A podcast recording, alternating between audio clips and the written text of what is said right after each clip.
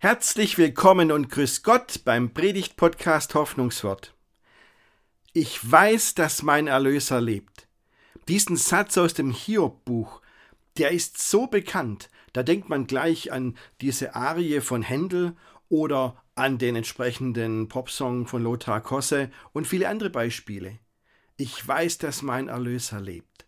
Wie kommt Hiob zu diesem starken Glauben? In diesem Gottesdienst sind übrigens zwei Konfirmanden getauft worden. Das werden Sie in der Predigt ja merken. Ich wünsche Ihnen viel Freude beim Zuhören.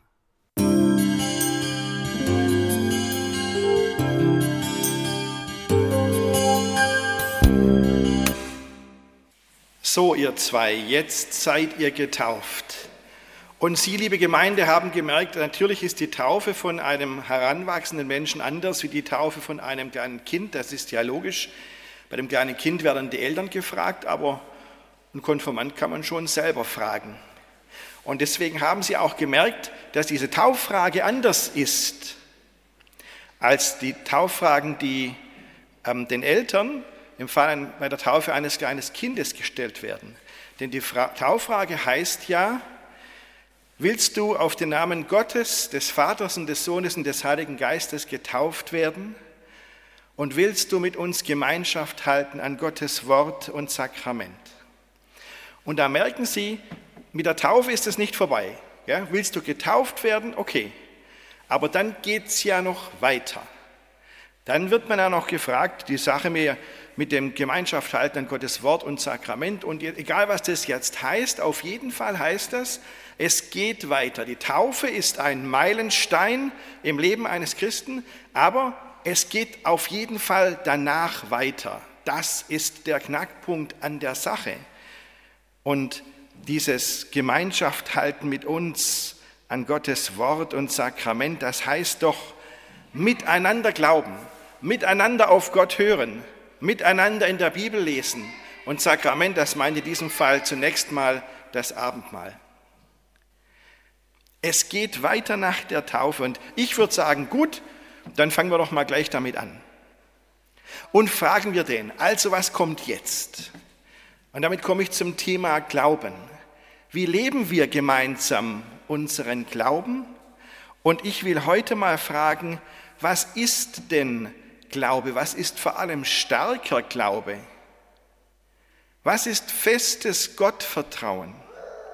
Und ich gebe zu, dass ich da jetzt vielleicht mit einem extremen Beispiel um die Ecke komme, nämlich mit Hiob. Der ist schon etwas extrem, diese Gestalt aus dem Alten Testament. Aber ich denke, an Hiob kann man so viel über Glauben lernen und lernen, was stärker Glaube ist, dass das wirklich schon ein bisschen überraschend ist.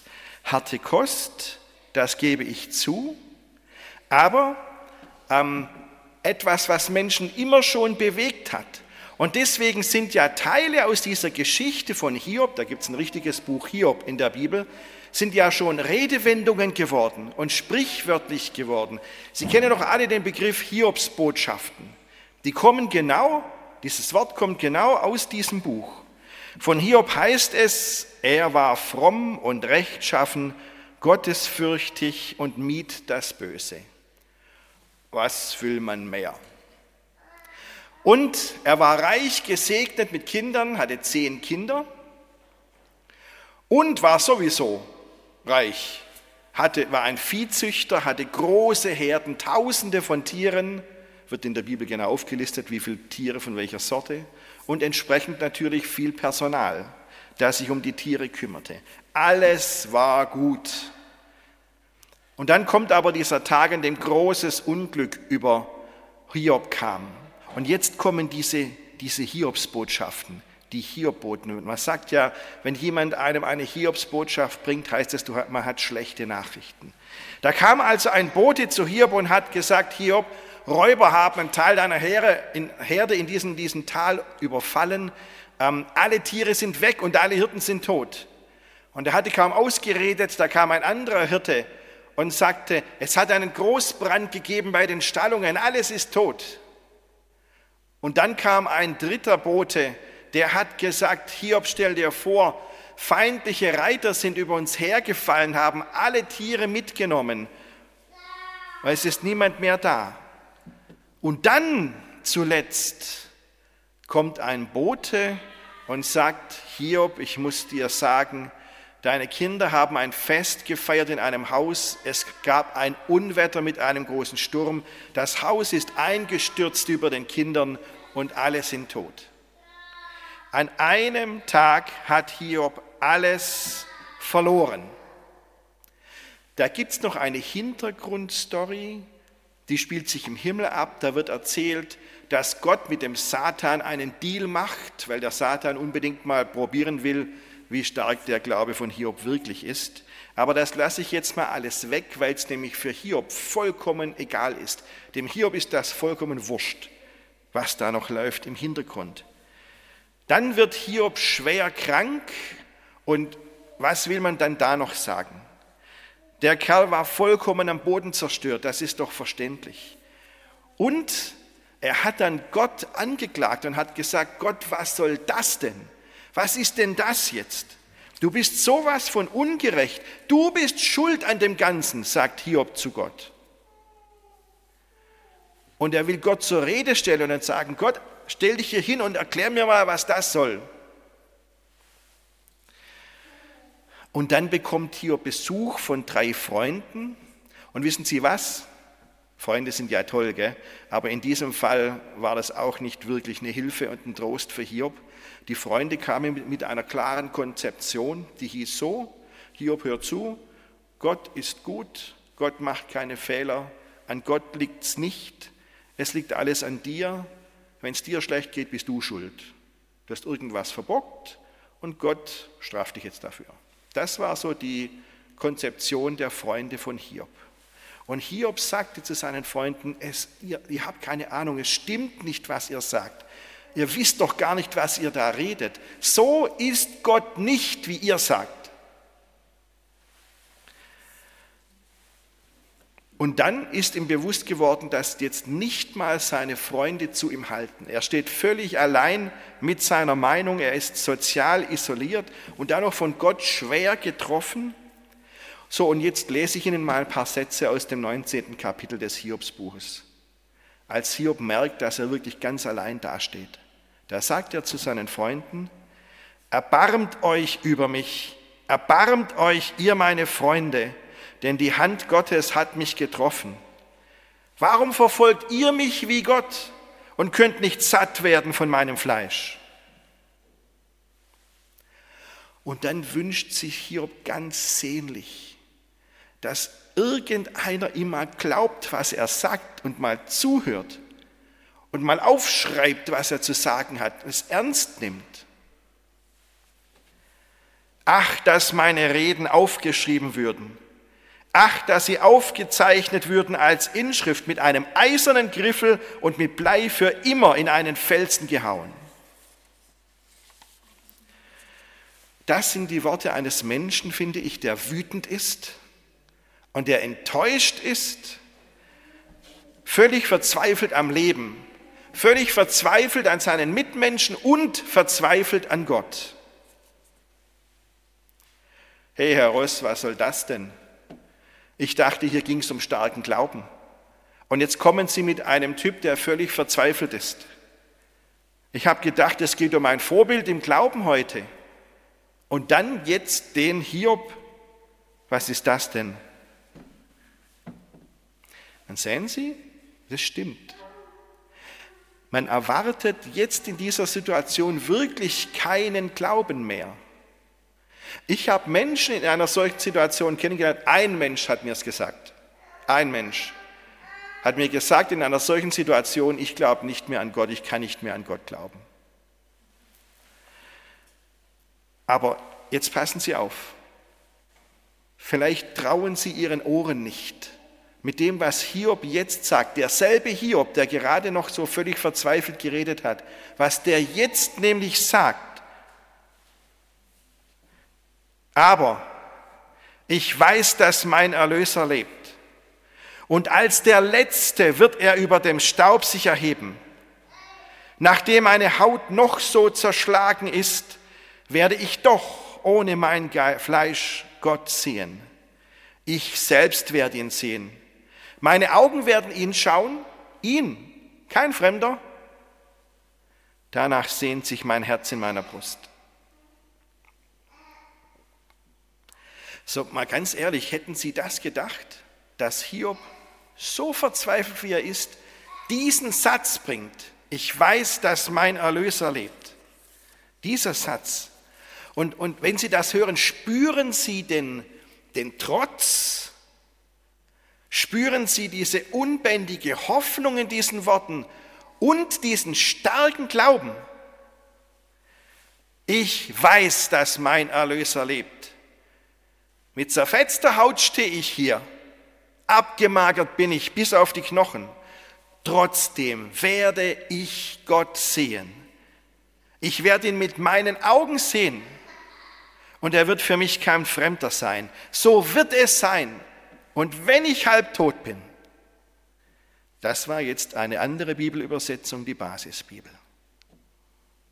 Ja, ja, okay, vielleicht, vielleicht verzweifelter Glaube aber ich finde starker Glaube. So starker Glaube, dass ich, wenn ich über Hiob nachdenke, manchmal überlege und mein, Mensch Hiob, von dem, was du hier machst, bin ich meilenweit weg. Und dann frage ich Hiob, wie machst du das? Wie kriegst du das hin? Du fühlst dich von Gott so ungerecht behandelt. Du klagst Gott an, du willst am liebsten vor Gericht zerren und ihn verklagen aber du hältst so eisern an ihm fest und du bist, du sagst, Gott ist der Einzige, der dir helfen kann, der Einzige, der dich nicht im Stich lässt. Du bist so felsenfest davon überzeugt, ich selbst werde Gott sehen. Wie machst du das, Hiob? Was für ein starker Glaube. Ich staune über diesen Glaube von Hiob. Und ich sage Ihnen, wir sind, wir sind da zwei Dinge aufgefallen beim Hiob. Das Erste, was mir aufgefallen ist, von den Gebeutelten kannst du lernen, was starker Glaube ist. Vielleicht nicht unbedingt von denen, die locker und flockig leben, mit allem, was sie haben und brauchen, denen nichts fehlt, vielleicht nicht so sehr von denen, aber von den Gebeutelten kannst du lernen, was starker Glaube ist. Für Hiob ist das eine schwere Lebenskrise. Er begreift das aber auch als eine Glaubenskrise. Ich kenne Menschen, die sind in einer schweren Lebenskrise, aber mit dem Glauben bringen sie das nicht zusammen. Hiob, für Hiob ist das eine Glaubenskrise, weil das, was er von Gott weiß, das, das zerbröselt gerade alles. So wie er Gott bisher gedacht hat, dass er wäre, das zerbröselt. So, und für Hiob war es eine harte Zeit. Ich kann sagen, weil ich das Ende der Geschichte kenne, Hiob hat in dieser Zeit, wo ihm alles zerbröselt ist, was er von Gott wusste, Gott neu gefunden. Sein Glaube hat sich total verändert. Er wurde tiefer, sein Gottvertrauen wurde fester und am Schluss hat Hiob zu Gott gesagt, ich habe dich bisher eigentlich nur vom Hörensagen gekannt. Das waren nur Gerüchte. Aber jetzt weiß ich, wie du bist und wer du bist. Sehen Sie, und so geht es vielen, die im Leben gebeutelt werden, die eine harte Zeit durchleben, die das hinter sich haben. So geht es echt vielen. Ich habe mit vielen gesprochen und ich glaube, ich kann das sagen. Ich traue mich auch zu sagen, es stimmt nicht dass man in solch einer Situation seinen Glauben verliert. Es kommt vor, ich habe Ihnen ja vorhin von dem einen Menschen erzählt kurz, es kommt vor, aber in der Regel ist es so, wer durch so eine Zeit geht, dessen Glauben wird stärker als je zuvor. Ich habe eine ältere Frau gekannt in meiner früheren Gemeinde, die lebt schon lange nicht mehr.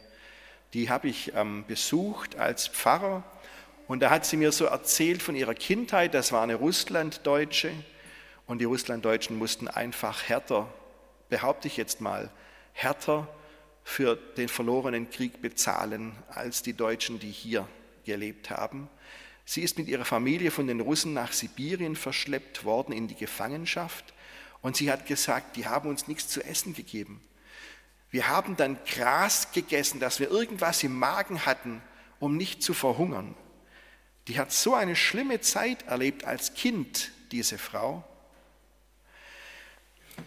Aber wissen Sie, als ich die Haustüre hinter mir zugezogen habe und wieder weitergegangen bin, da war ich getröstet, nicht diese Frau.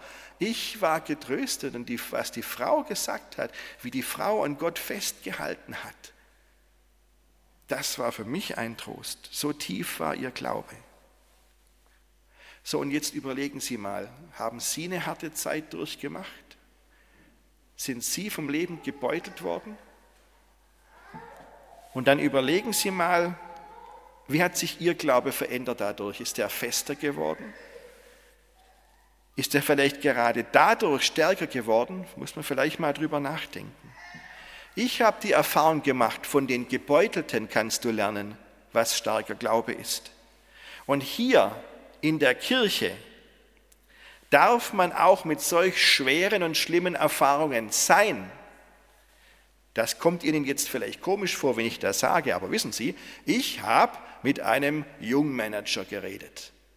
Einen jungen Mann, der Manager wird und äh, hat eine Schulung gemacht und auf der Schulung hat er einen Zettel bekommen, eine Liste mit Worten, die er nicht verwenden soll, weil er ja erfolgsorientiert und zielgerichtet arbeitet ab jetzt.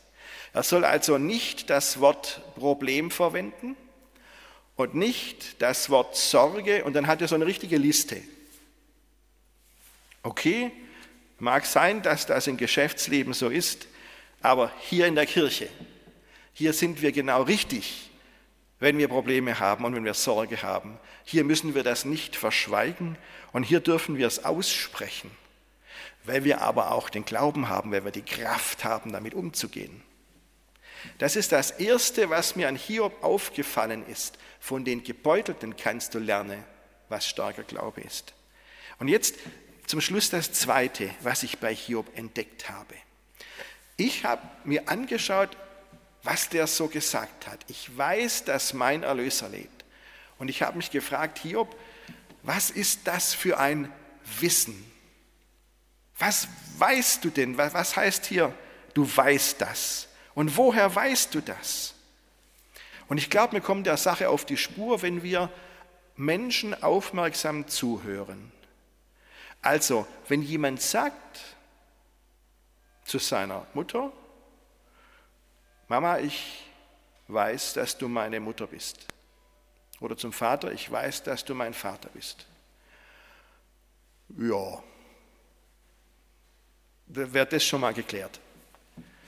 Reine Sachinformation, aber mehr ist es auch nicht. Aber jetzt passen Sie mal auf. Wenn jetzt der gleiche Mensch sagt, Mama, Papa, ich weiß, was ich an dir habe. Ich weiß, was ich an euch habe. Spüren Sie den Unterschied? Hinter diesem Ich weiß, da steckt viel mehr. Das ist nicht einfach nur Fachwissen. Selig die Mutter, die diese Worte hört. Selig der Vater, zu dem sowas gesagt wird. Ich weiß, was ich an dir habe. Denn das heißt doch, wenn jemand sagt, ich weiß, dann heißt das doch, da stecken viele gemeinsame Erfahrungen dahinter, viele Erlebnisse stecken dahinter, dass man durch dick und dünn gegangen ist miteinander. Die Eltern haben einem geholfen, die, haben, die waren da für einen. Und auch wenn sie einem Sachen verboten haben zu tun, vielleicht war es nicht ganz falsch, dass sie auch mal was verboten haben. Und deswegen ist da auch dann, da schwingt diese Dankbarkeit mit dass man sagt, ich weiß, was ich an euch habe. Ich bin froh, dass ich euch habe. Und das drückt Wertschätzung aus. Du bist so wertvoll für mich. Und wenn man das sagt, dann ist man ja auch innerlich verbunden. Gell? Wir sind zusammengewachsen, wir sind uns nahe, wir haben schon einiges miteinander hinter uns und es waren nicht immer leichte Zeiten, aber wir gehören zusammen. Und wenn ich sage, ich weiß, was ich an dir habe, dann ist das immer auch ein Satz für die Zukunft. Dann will ich ja genauso leben und genauso weitermachen. Ein Bekenntnis zueinander. Und das alles steckt drin in diesen wenigen Worten, ich weiß, was ich an dir habe. Und sehen Sie, ich denke, dass das auch bei Hiob so ist. Ich weiß, dass mein Erlöser lebt weil Hiob Erfahrungen mit Gott gemacht hat, und zwar viele. Er hat gute Erfahrungen gemacht. Gott hat ihm geholfen, hat ihn gesegnet. Ganz am Anfang vom Hiob-Buch sagt Hiob, ähm, aber als er schon wirklich alles verloren hat und selber sehr krank geworden ist, sagt er diesen berühmten Satz, haben wir Gutes empfangen von Gott und sollten das Böse nicht auch annehmen? Hiob hat Gutes empfangen. Er ist mit Gott einen jahrelangen gemeinsamen Weg gegangen. Er ist Gott dankbar und er weiß, wie wertvoll Gott für ihn ist. Ich weiß, was ich an dir habe. Das heißt, ich habe was erlebt mit dir. Ich kenne dich, Gott. Und in mir ist diese innere Gewissheit, dass wir zwei verbunden sind. Und das kann mir so leicht niemand nehmen. Mein Gott, von deiner Seite bleibt dieser Bund wohl feste stehen. Wenn aber ich ihn überschreite, dann lass mich nicht verloren gehen. Ich weiß, Hiob ist sich sicher, ich werde Gott sehen mit meinen eigenen Augen. Und er wird für mich kein Fremder sein. Es wird nicht so sein, dass ich, wenn ich Gott sehe, merke, Mensch, das ist ja ein Monster. Nein, das ist jemand, der mir schon vertraut ist. Ich kenne dich, Gott. Ich weiß und habe in vielen Momenten erfahren, wie du bist, wie du dich verhältst, was du tust und wer du bist. Du bist der lebendige Gott, der mich rausholt aus diesem tiefen Tal. Das ist die Bedeutung des Wortes Erlöser. Der, der mich rausholt aus dem tiefen Tal. Ich weiß, dass mein Erlöser lebt. Und wenn das einer kann, Gott, dann du. Das ist das Zweite, was ich an Hiob gelernt habe. Wer mit Gott einen gemeinsamen Weg geht, der lernt Gott immer mehr kennen und dessen Glaube wird immer stärker. Das Vertrauen auf Gott immer tiefer. Und dann kann der sagen wie Hiob, ich weiß, dass mein Erlöser lebt. Aber ganz ehrlich, von nichts kommt nichts. Das heißt, wenn wir Gott nicht die Chance geben, mit uns durchs Leben zu gehen und mit uns in unserem Alltag zu sein, wie soll dann da Freundschaft wachsen? Deswegen lassen Sie uns ganz bewusst Erfahrungen mit Gott machen im Alltag. Sei es, dass wir, dass wir ganz kurz nur einen Satz beten, Gott, bitte sei da. Gott, geh mit mir durch diesen Tag. Oder indem wir für andere beten, füreinander und sehen, was dann passiert und was Gott mit diesen Menschen macht und für diese Menschen tut. Also, ihr lieben Täuflinge, lasst uns anfangen, gemeinsam mit Gott Erfahrungen machen. Denn dann sagen wir, Gott, ich kenne dich, ich weiß, wer du bist. Du bist mein Erlöser. Du bist der, der mich rausholt aus dem tiefen Tal. Du bist mein lebendiger Gott. Und ich finde, das ist starker Glaube. Amen.